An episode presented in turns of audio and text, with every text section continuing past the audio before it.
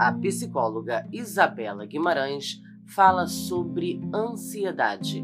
E existem alguns aspectos comuns que nos permitem observar quando estamos sentindo ansiedade. Por exemplo, em relação aos pensamentos, existe uma superestimação do perigo, uma tendência a achar que o perigo é maior do que ele realmente é, uma subestimação da capacidade de enfrentamento, é se achar incapaz de enfrentar aquela determinada situação, é a subestimação da ajuda disponível, é acreditar que no momento em que você está diante daquela situação você não vai ter ajuda, e são preocupações e pensamentos também catastróficos.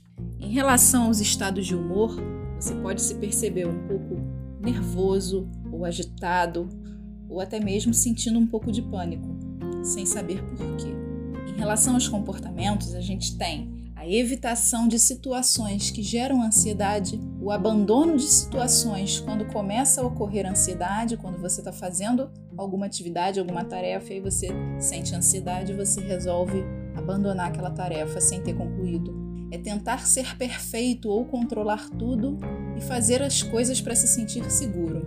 E existem também algumas reações físicas que você pode perceber, como suor na palma das mãos, uma tensão muscular, batimento cardíaco acelerado ou uma vertigem também. Fique sintonizado. A qualquer momento, novas dicas no Viva Bem.